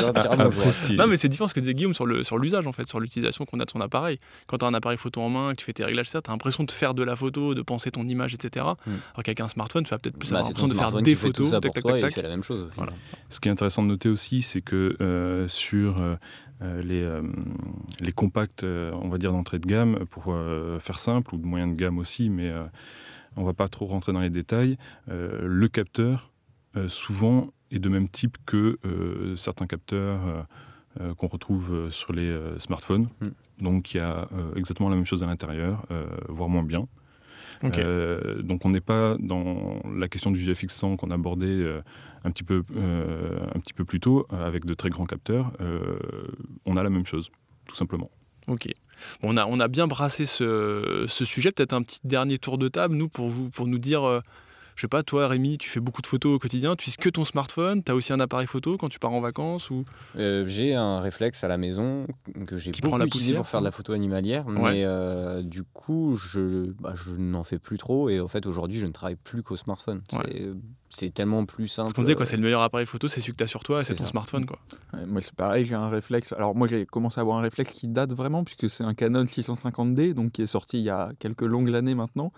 Mais euh, quand, je, quand je me lance vraiment dans les réglages photos et tout, tu fais évidemment des, je fais évidemment des bien plus belles photos et des photos dont je suis beaucoup plus fier. Mais il y a un aspect aussi qu'on a peu abordé, c'est que très souvent, je fais des photos dont je suis très fier, qui restent sur ma carte mémoire, que j'oublie de transférer sur mon ordinateur et que je ne partage nulle Que part. personne ne Donc voit. au bout d'un Ouais. moment, c'est super de faire des très belles photos, mais si elles restent sur ta carte mémoire pour mourir, ça n'a aucun intérêt. Mais c'est vrai qu'il y a cette récompense de d'avoir fait la photo Voilà. toi-même. Toi, Guillaume, je te Et- demande pas parce que tu as tellement non, de mais- matos et à le- accès- Mais accès le à fait d'avoir fait cette photo soi-même, même euh, euh, si elle n'est pas forcément aussi euh, belle entre guillemets Mhm. qu'un algorithme, qu'un algorithme aurait pu la faire, c'est ça aussi qui est Ah intéressant. y c'est le fait d'avoir travaillé euh, et c'est un- Euh, Il y a plein de gens qui font de la peinture, mais qui sont très très mauvais Et- en peinture, mais ils prennent Ils ont le droit. Voilà. à le faire, tu vois. c'est- Exactement, clair. exactement. Et les constructeurs, euh, pour reprendre ce que disait euh, Corentin, ont, ont bien conscience de ce côté partage. Et aujourd'hui, euh, il y a assez peu d'appareils qui sortent sans avoir un peu de connectivité, que ce soit par le Bluetooth ou, la, ou le Wi-Fi, et avec des petites applications euh, qui ne fonctionnent pas d'ailleurs euh, toujours, Toujours très bien. très, hein très bien, Ouais, ouais. mais l'idée est là. On a vu apparaître ce, cet été un appareil donc plutôt haut de gamme chez Canon, le G5X Mark III ou Mark II, je ne sais plus exactement de mémoire, qui a une option de live streaming. Euh, sur YouTube directement intégrée bah, pour tout ce qui est vlog par exemple, euh, pour euh, essayer d'avoir quelque chose de plus performant que son smartphone euh, pour faire des stories ou autre chose, Mm. euh, mais avec une qualité entre guillemets euh, haut de gamme. Ouais. Quoi. Les, les appareils photo essaient de, de- de- de pallier le problème de la connectivité et du partage, euh, évidemment, que, la facilité qu'offre le smartphone. En fait. Exactement. Ok. Eh bien, merci à tous pour, euh, pour ce débat bien tenu. Peut-être qu'on reparlera de, de, de course au mégapixel On dans pour les 200 millions. 200 millions. Voilà, on vise les 200 millions maintenant, ça ne servira sans tard. en tout cas, on parlera smartphone encore dans cette émission et on parlera encore euh, euh, photo. Et pour l'instant, c'est tout, mais on, on suit tout ça avec euh, grand intérêt. Et on va passer à notre rubrique produits maintenant. Pour parler produits, nous avons procédé à quelques remplacements au micro de ce podcast et je suis très heureux de retrouver Marie. Bonjour Marie. Bonjour tout le monde. Marie qui, je le rappelle, est responsable du service maison des numériques. Et puis comment faire sans lui, Florian est de retour, bien sûr, qui travaille à la rubrique audio. Et oui, bonsoir. Et puis on a gardé Bonjour, Guillaume bref. qui est avec nous. Toujours présent. Alors Marie, tu nous en voudras pas, j'espère, mais en défiant toutes les lois de la galanterie, c'est à Florian que j'ai envie de donner la parole en premier. Parce Pas que bien. ce petit sacripant, il a eu Ah, le le plaisir, sacripant, le carrément, sacripant, carrément, tu as eu le plaisir de tester les AirPods Pro d'Apple. Ah. Euh, voilà, les nouveaux Merci, écouteurs Guillaume. intra-auriculaires euh, qui s'offrent une nouvelle fonction et pas des moindres, la réduction de bruit active. Et ouais.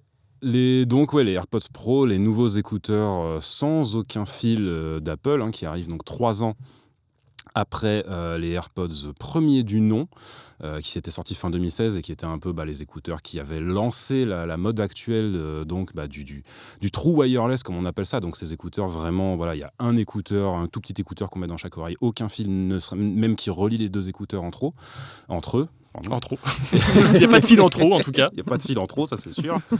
Donc on se rappelle que ces AirPods, ils avaient déjà été mis à jour en début d'année avec une euh, V2, mais qui apportait en fait euh, pas grand-chose euh, de différent. Ils avaient exactement le même design. En gros, la seule vraie nouveauté, c'était la possibilité de dire euh, 10 Siri dans les écouteurs, donc de les a- donc d'appeler comme ça ton assistant vocal Mhm. directement, sans avoir besoin de double taper sur le Sur l'oreillette. Sur, sur l'oreillette. Ouais. Euh, là, pour le coup, maintenant, il s'agit d'un vrai nouveau modèle qui arrivé un petit peu par surprise, hein, qui a été annoncé par. euh, il y avait eu des petites rumeurs, mais enfin, il a quand même été annoncé par Apple le 29 octobre, sorti euh, le 31. Et euh, comme tu l'as dit, la grande révolution cette fois, c'est la réduction de bruit active. Euh, qui arrive euh, donc aussi avec un design légèrement différent, une tige légèrement raccourcie. Le fait que maintenant, euh, ce sont plus vraiment des écouteurs boutons comme c'était avant, sont pas vraiment des intras non plus. En fait, ce sont des semi-intras. C'est-à-dire qu'il y a quand même un petit embout en, silicone, silicone, mais qui ouais. va pas rentrer dans le conduit auditif, qui va juste se poser dessus, qui va boucher en fait l'entrée du conduit auditif. Euh, et c'est ça qui permet évidemment euh, de faire euh, de la réduction de bruit active. Et le truc assez remarquable, c'est bah, c'est que ça place Apple, l'air de rien, parmi les premiers à sortir voilà, des, des trous wireless avec réduction de bruit active, parce qu'il y a encore euh, quelques mois de ça, il y avait un seul constructeur au monde en fait qui proposait ça, c'était Sony. Ouais. Euh, depuis, il a été rejoint par quelques autres concurrents. Il y a Libraton qui s'y est mis avec les Tracker Plus. Il y a quelques constructeurs chinois aussi qui ont commencé à sortir euh, des, des choses. Il y a Huawei euh, qui a sorti déjà pas encore en France, mais en Chine, je crois, les, les, les- les FreeBuds 3. Euh, Xiaomi aussi a sorti des, des écouteurs comme ça avec de la réduction de bruit. Le truc, c'est que dans la vaste majorité des cas, en fait, dans tous les cas, sauf les Sony, la réduction de bruit, elle marche pas vraiment. Pas Hein, terrible, c'est pas, voilà. Et euh, bah, la différence, c'est que euh, c'est Apple, là, bah, en fait, du coup, ce sont les deuxièmes écouteurs True Wireless, après les Sony, à proposer une réduction de bruit active qui marche Bien. vraiment. Ouais.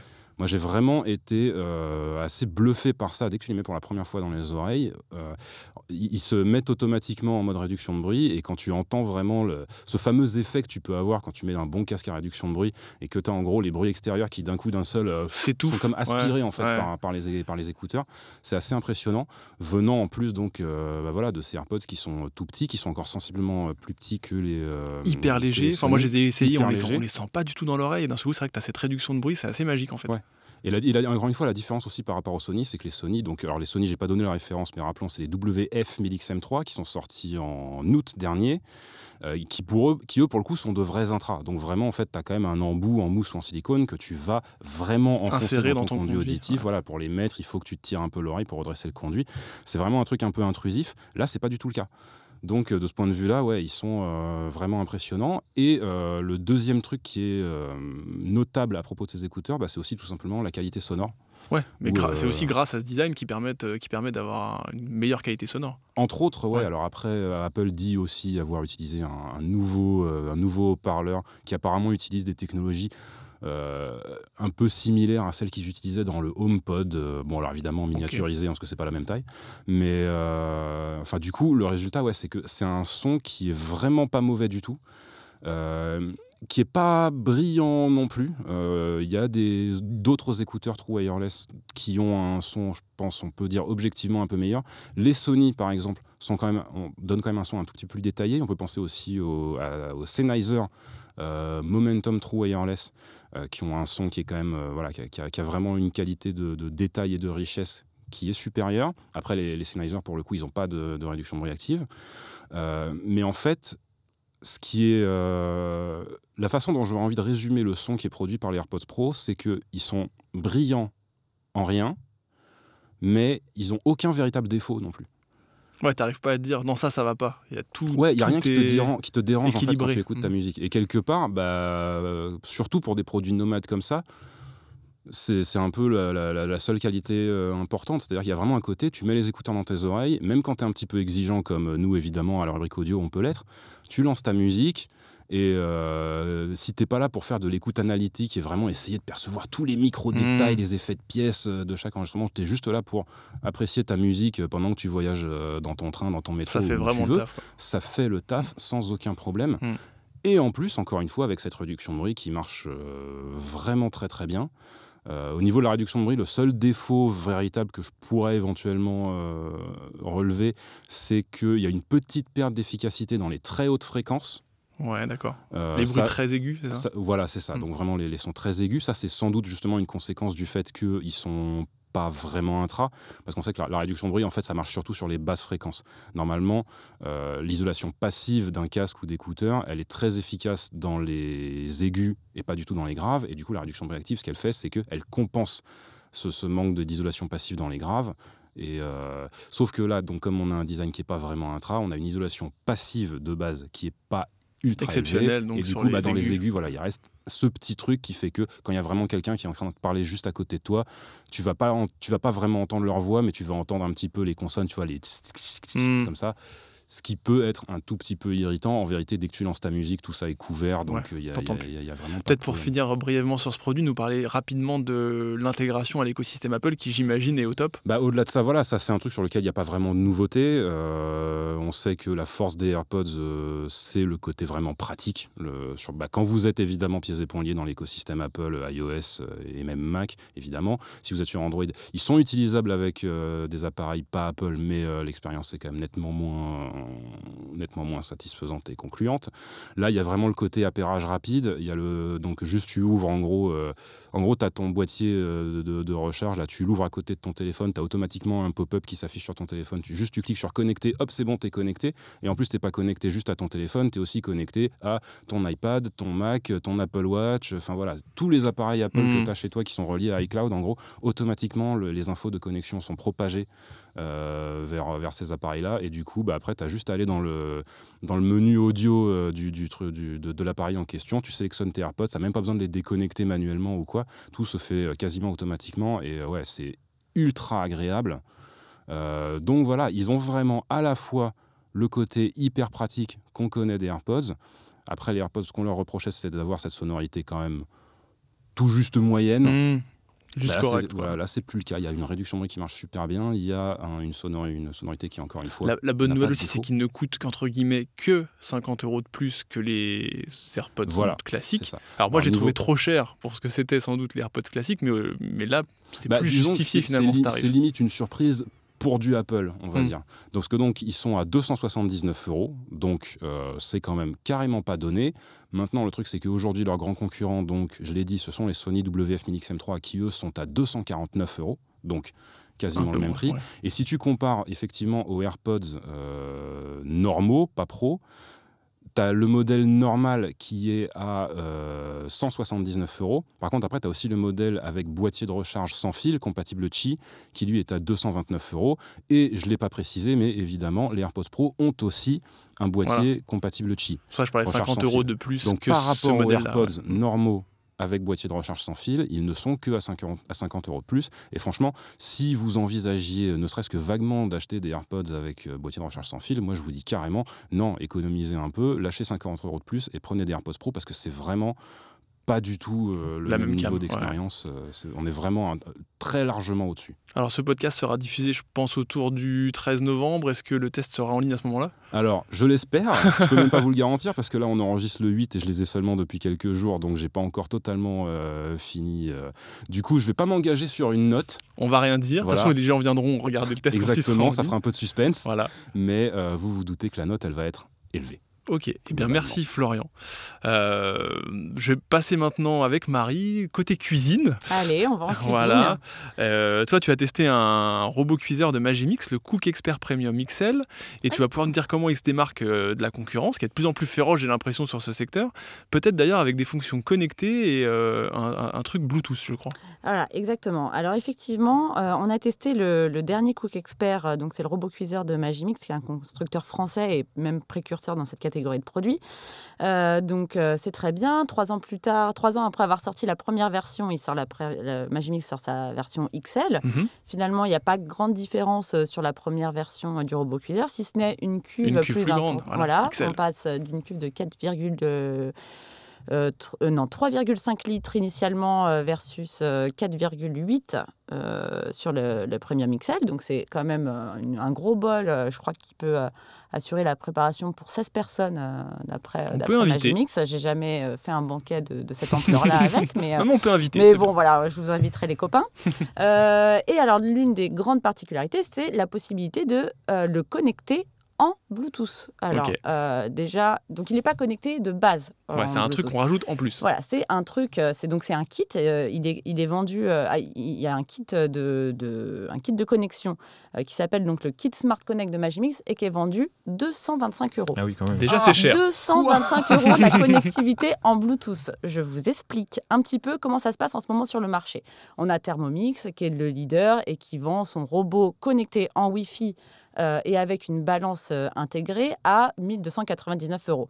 On a Lidl qui arrive avec un Monsieur de Cuisine Connect qui vend un robot cuiseur connecté en Wi-Fi euh, avec également une balance à 350 euros. Et après, on a donc Magimix euh, qui arrive avec un appareil non connecté de base qui n'a pas de balance intégrée. Et ça, c'est vraiment un des critères primordial sur, sur les robots cuiseurs. Et donc, il arrive avec une solution euh, complètement euh, Lui coûte, bancale. lui coûte combien de base sans son kit de Ah oui, pardon. Alors oui, le Magimix Quick Expert Premium XL coûte 1399 Ah euros. c'est au de base, sans la connectivité, le robot cuiseur le plus cher du marché. Et là, il te Et remet une ça, petite tu dis, cartouche, bon, bah, si j'ose dire. tu peux le connecter, mais tu peux le connecter moyennant 225 euros.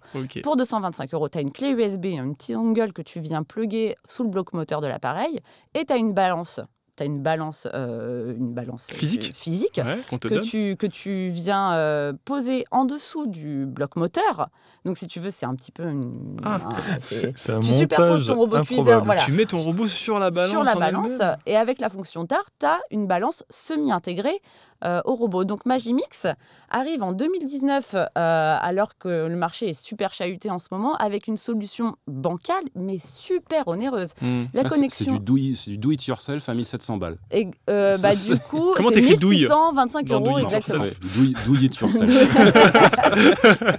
Donc en fait, je suis super en colère. Je suis super en colère parce que c'est ce que c'est Ah, c'est là, c'est vous tout ce qu'à nous, pas, à nous proposer. rouge, ah mais je suis colère. rouge, Elle est mais colère. je suis je suis alors là, je suis vraiment une femme en colère. Je suis une femme en colère parce que euh, on, euh, parce que Magimix était leader, enfin il était leader, non, il était avec euh, avec euh, Thermomix, avec Vorwerk, ils se disputaient un petit peu ce secteur-là. Ils ont un robot qui est super euh, en plus euh, qualité euh, de fabrication irréprochable, toute une flotte d'accessoires qui permettent de pousser l'utilisation à, à son maximum. Et là, ils arrivent en 2019 avec une réponse trop bancale, Mm. techniquement parlant. Euh, D'un point de vue technique, le robot est excellent. On lui a mis 5 étoiles parce que, techniquement parlant, c'est un excellent produit. Maintenant, si on le resitue sur le marché, il, il est complètement à côté de Ouais, la ouais. plaque. On arrive avec un robot cuiseur, donc connect- possiblement connecté en Bluetooth. Ça veut dire qu'en gros, les recettes, tu les as sur ton smartphone. Tu les as sur ton Oui, c'est smartphone. ça, et y a tu pas peux envoyer les programmes, euh, tu peux déporter en Bluetooth les programmes de cuisson Ah. sur le robot. Mais ça veut dire que tu dois jongler euh, en cuisine avec ton ouais. smartphone, ton robot et puis tes, Oui, quitte à, utiliser que son smartphone, qui utilise là dans la main en permanence. Ouais, et encore, il euh, faut ouais. avoir envie d'emmener son téléphone Mm. en cuisine. Moi, perso, un téléphone, c'est crade. J'ai pas envie de mélanger ça à, à mes, à mes préparations. Et puis, Ou à l'inverse, tu le, surtout- sal- tu le salis beaucoup quand et puis tu le salis euh, beaucoup. D'ailleurs, tous les, les smartphones ne sont pas forcément adaptés euh, pour un usage en, cuisine.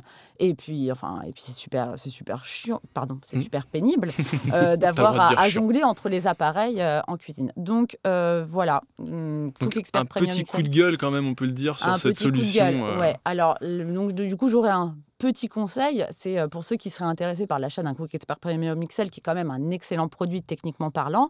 Je les invite à, à les acheter avant le 14 décembre, parce que jusqu'au 14 décembre, euh, le kit Smart Connect est offert. Ah, ça c'est Euh, une voilà. bonne nouvelle, mine Voilà, rien. donc euh, jusqu'au 14 que vu décembre prix, uniquement, parce que à ce prix-là, euh, passé cette, euh, cette date du 14 décembre, il faudra euh, débourser 225 euros pour profiter d'une connectivité en Bluetooth. C'est une balance semi-intégrée. Mais du coup, petite question, euh, la balance, elle prend la forme du pied ou on voit carrément le, le Ah non, non, robot non, se non, le décoller non, non, alors c'est une petite balance qui elle doit faire euh, 2 Ah, cm d'épaisseur. Elle occupe toute la largeur du bloc moteur. Tu la mets dessus, euh, voilà, c'est... Ah oui, et puis les- la, la balance est également connectée en Bluetooth et du coup, tu as la pesée en temps réel à la fois sur la balance et à la fois sur ton smartphone. Je ne sais pas vraiment à quoi ça sert, mais, euh, mais voilà. Qui peut le plus, peut le moins. Voilà, c'est dire. c'est à peu près ça. Ok. Donc euh, voilà, les amis, c'était tout pour moi. Eh bien, merci Marie. Le message est passé en tout vous. cas sur ce- cette solution un peu bancale de Magimix. Exactement. Enfin, le, bah, le dernier produit du jour dont on voulait vous parler, c'est la GoPro Hero 8 Black, le dernier modèle haut de gamme du leader du marché des action cam, que Guillaume, tu es en train de tester, je crois, et qui est en train de te convaincre. Oui, c'est ça. Alors, euh, petite précision, c'est la GoPro Hero 8 Ah, tout court. Pas, pas Black, pardon. Et non, parce que euh, auparavant, on avait euh, plusieurs versions, la black, la silver et euh, la white, donc noir, argent et blanc Mm. en français. Et c'est maintenant abandonné par GoPro, donc on n'a plus que la Hero 8 tout Pour court. simplifier euh, le Et truc. euh, la ancienne euh, version Hero 7 Black, qui était le haut de gamme euh, de 2018, reste au catalogue et vient remplacer donc les versions un petit peu plus, un petit peu moins bonnes en milieu de gamme, euh, anciennement appelées. Silver. Donc la nouvelle GoPro, on va pas rentrer dans les détails. Il y a plusieurs nouveautés très intéressantes. Parmi elles, il y a un changement de fonctionnement par rapport euh, à son design. Euh, auparavant, pour la fixer, il fallait utiliser une petite coque euh, pour avoir les petites fixations. GoPro a décidé d'intégrer deux petites pales qui se, deux petites ailettes qui se déplient en Mhm. dessous et qui viennent qui viennent, qui vont, qui vont pouvoir euh, être S'adapter aux fixations. Voilà, voilà, qui vont pouvoir être utilisés comme fixation. Donc ça permet de se séparer de coque. C'est un accessoire en moins et ça donne un accès aux batteries ou euh, aux prises euh, ou euh, à la carte mémoire euh, beaucoup plus facilement. Euh, autre nouveauté euh, notable, c'est que euh, le- la stabilisation très efficace euh, de l'Aero 7 Black bon, est reconduite euh, sur euh, l'ensemble euh, des euh, formats euh, et des euh, vitesses disponibles euh, sur euh, la GoPro. Et on a euh, des modes élevés et boost qui font leur apparition et qui vont pouvoir encore plus améliorer euh, la stabilisation au prix euh, d'un petit recadrage euh, Ça supplémentaire. recrope, ouais, en fait, l'image. Mm. Euh, donc ça, c'est pour les grandes lignes. Ce On avait remarqué un petit truc, je crois, en la recevant, c'est que du coup, son design empêchait peut-être de changer la, la lentille, enfin la protection de la. Oui, euh, auparavant, euh, il y avait euh, sur le, le, devant la lentille, la lentille frontale pouvait être retirée et remplacée. C'est plus le cas à l'heure actuelle parce que GoPro a souhaité avoir, en, tant qu'argument marketing, je pense que c'est pour ça, garder une certaine finesse et dire Oui, c'est pour la taille. voilà, on n'augmente pas la taille, Mm. même si elle augmente quand même par rapport à l'ancien modèle. C'est vrai que coque plus ancien modèle, c'est quand même plus léger et plus fin que euh, le nouveau modèle. Mais globalement, la, caméra seule euh, prend un peu dans mon point, mais ça reste vraiment très léger. Euh, je ne sais pas si c'était vraiment très utilisé par. Euh, Moi, je, le sais pas, moi, je, me, public. je me disais déjà, juste comme c'est une caméra qu'on va emmener dans des endroits un peu euh, risqués et dangereux, euh, qui va peut-être être rayée, etc. C'est peut-être un, un, un Je- po- un point plus facile à changer. Je suis d'accord, on va le noter dans le, dans, dans le test qui va être publié prochainement. C'est une petite régression, donc il Mm. faut, il faut quand même le noter. Sinon, globalement, toi, tu es satisfait de, de ce que tu envoies. Je suis très satisfait. Ce qui est intéressant, c'est que je voudrais faire un petit parallèle à notre sujet central sur le- les pixels et l'augmentation de la course à la, aux pixels, etc. En parallèle des algorithmes et du traitement à l'image. Euh, GoPro, là, sur son modèle, donc la, la Hero 8, euh, ça doit faire maintenant trois ans qu'ils utilisent le même matériel, même processeur, même capteur. Et ils ne font euh, que modifier les algorithmes et les améliorer euh, par petites touches sur le HDR, euh, sur la stabilisation, en apportant des petites fonctions supplémentaires, notamment sur les timelapses qu'on va pouvoir mettre en pause temporairement pendant qu'on réalise son timelapse pour donner des petits effets créatifs, mais le matériel reste complètement identique. Donc là, tu es en train de, de finir le test. Donc je crois que ça sortira un peu après. euh, le test sortira sur le site un peu après notre podcast. Oui, Donc on ça. va pas, on va pas trahir la note tout de suite, mais ça s'annonce plutôt pas mal, j'ai l'impression. L'Aero 7 Black euh, est notre référence sur le marché. Donc, on a eu DJI euh, qui est euh, apparu avec l'Osmo Pocket qui a produit euh, euh, l'Osmo Action. Pardon, l'Osmo Pocket, c'est un autre produit, et l'Osmo Action qui est un produit, donc une caméra euh, pour le sport euh, vraiment très efficace, mais très légèrement en dessous de de ce l'Aero que fait 7 GoPro. Black. ouais. Donc c'est vraiment, ils sont vraiment, euh, c'est le challenger, mais aujourd'hui euh, GoPro reste quand même leader. Si ils font euh, aussi bien, voire mieux, comme c'est annoncé, que la Hero 7 Black, bon, ils vont, ils vont conserver Ils vont- leur place. Ok. Bah, je vais ajouter juste un petit truc, c'est que je lisais ce matin euh, les résultats financiers de GoPro justement, et euh, on pouvait penser que la hausse de la qualité photo vidéo des smartphones dont on parlait effectivement dans cette émission euh, bah, pourrait faire du mal aux ventes de, de ce genre de caméra et que le marché finirait par s'essouffler. Eh Ben, au contraire, ce produit là, la GoPro Hero 8 Black montre le contraire. En fait, ces ventes, elles sont déjà 40% supérieures à celles de la Hero 7 Black de l'année dernière, qui était elle la référente chez GoPro qui avait fait le meilleur démarrage. Donc GoPro est toujours une autre société qui est en difficulté financière, mais euh, peut-être que si sur la période des fêtes de fin d'année, les, bonnes les bonnes ventes commerciales de, la, de cette Hero 8 se confirment, ça leur permettra de sortir la tête de l'eau, on verra ça. Donc c'est un très bon produit euh, qu'on va confirmer. On va confirmer cet aspect-là euh, dans le test. Mais c'est vrai que la réponse que donne GoPro, notamment par le retrait de cette coque un petit peu superflue avec l'intégration de la fixation directement sur le dessous de, de la petite caméra, ben, je pense que ça ça- c'est quelque chose qui était quand même assez attendu de la part du public. Ok. Eh bien, merci à tous pour, euh, avoir participé à cette rubrique produit. On va maintenant passer euh, à nos recommandations culturelles.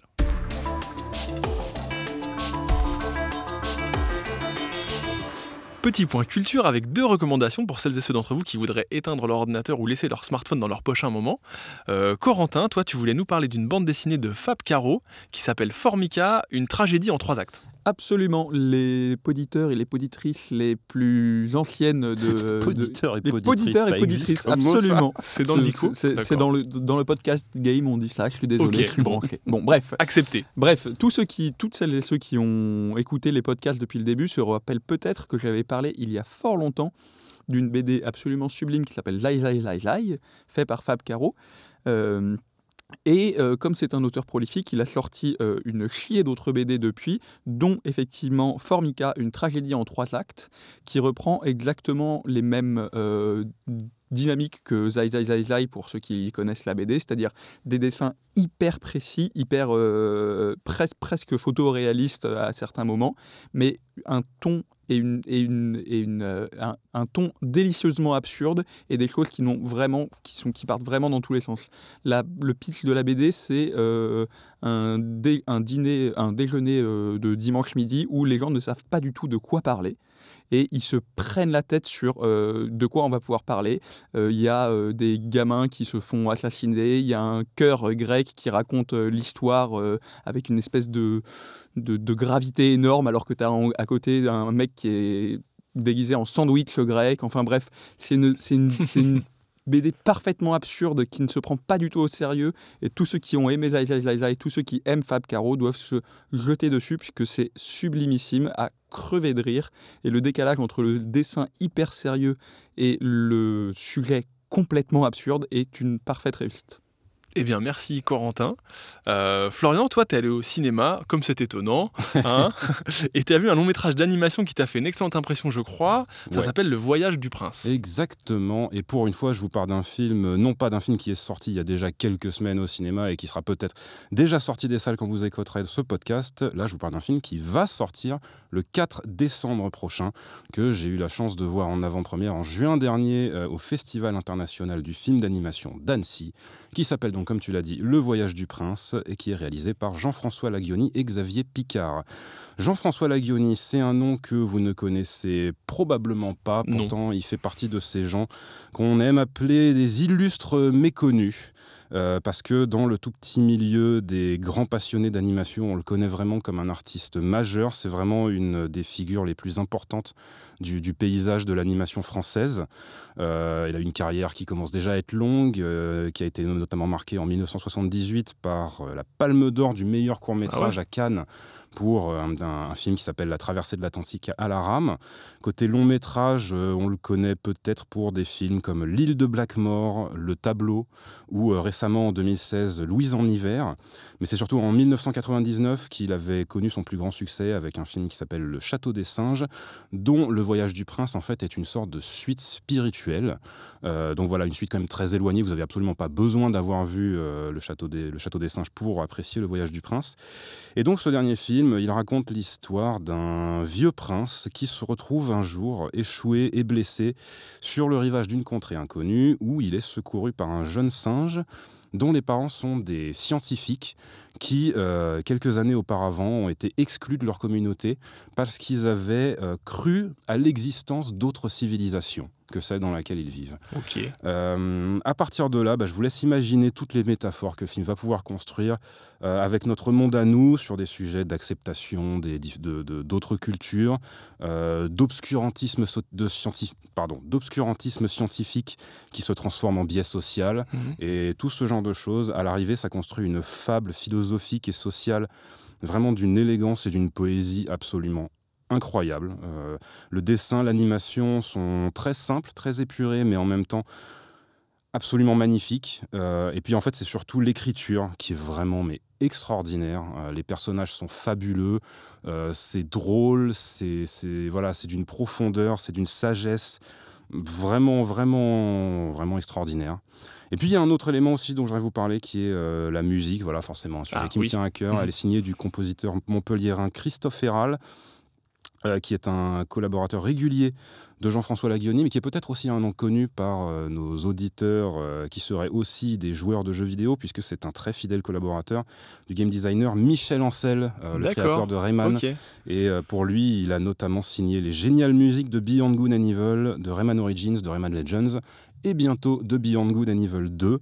Et la musique qu'il a signée pour Le Voyage du Prince, je pense très sincèrement que c'est probablement la, meilleure musique qu'il ait jamais faite. Pareil, c'est d'une inspiration, du, encore une fois, d'une élégance vraiment euh, au-dessus de tout. Et rien que ça, ce serait déjà une bonne raison d'aller voir le film. Mais en plus, il y a tout le reste qui fait que vraiment, je vous recommande très, très, très chaleureusement de, de courir vers votre, salle, vers votre salle de cinéma préférée dès le 4 décembre pour aller voir ça. Et euh, si on me permet une toute petite deuxième recommandation je donc je vous ai dit que Le Voyage du Prince, j'avais eu la chance de le voir au Festival d'Annecy 2019. Il était présenté là-bas hors compétition. Euh, mais parmi les films qui étaient en revanche en compétition, celui qui a gagné la récompense suprême, le cristal du long métrage. Il s'appelle J'ai perdu mon corps et lui, il vient de sortir du coup quand on enregistre ce podcast, le 6 novembre. Celui-là, moi, j'ai pas eu l'occasion de le voir. En revanche, notre euh, cher ancien collègue Jika, L'ancien euh, moi, voilà, l'ancien toi Mathieu, l'ancien présentateur de ce podcast, avait à qui on fait coucou. hein. ah voilà, bah, qui ont fait évidemment un très chaleureux coucou, avait pu aller le voir. Et quand il avait appris que c'était ce film-là qui avait obtenu le cristal, il m'avait répondu que c'était totalement mérité. Donc voilà, moi je lui fais confiance. Et donc, euh, non pas sur mes conseils, mais sur ceux de JK, je vous euh, dis aussi d'aller voir J'ai perdu mon corps, euh, juste pour donner les petites infos élémentaires sur ce film. Donc il est réalisé par Jérémy Clapin. C'est un film un peu bizarre qui suit en fait les tribulations de la main tranchée d'un jeune homme, une main qui arrive un jour à s'échapper de l'hôpital dans lequel elle est stockée et euh, qui décide de partir à la recherche euh, Curieux- du corps Curieux auquel elle pitch, appartient. mais ouais. Voilà, pitch très curieux, mais euh, voilà, sur lequel, encore une fois, ils arrivent à faire des choses très surprenantes, mais euh, apparemment vraiment bien. Mhm. Je vous dis ça, mais encore une fois, je ne l'ai pas vu. Mais euh, voilà, je vous conseille quand même d'aller le voir. Donc c'est en salle depuis le 6 novembre. Voilà. Eh bien, merci à vous deux. Ça me donne envie de lire et d'aller au cinéma, du coup. Euh, mais ça y est, c'est fini cette émission. Donc, je remercie euh, bah, évidemment tous les intervenants du jour. Euh, notre incontournable Benoît à la régie, qui s'est occupé Merci, de nous Benoît. écouter et de nous enregistrer. Merci Ben. Et puis, on remercie évidemment nos partenaires, Blue et Audient, pour le prêt du matériel. Alors, c'était encore un vrai plaisir de préparer et d'enregistrer cette émission. Et je pense qu'il ne nous reste plus qu'à vous souhaiter une, bonne, une bonne écoute. Bonne et, puis à, continuation. bonne continuation. et, puis, et puis à la prochaine. Ça sera au mois prochain. Voilà. Salut, salut, salut ciao.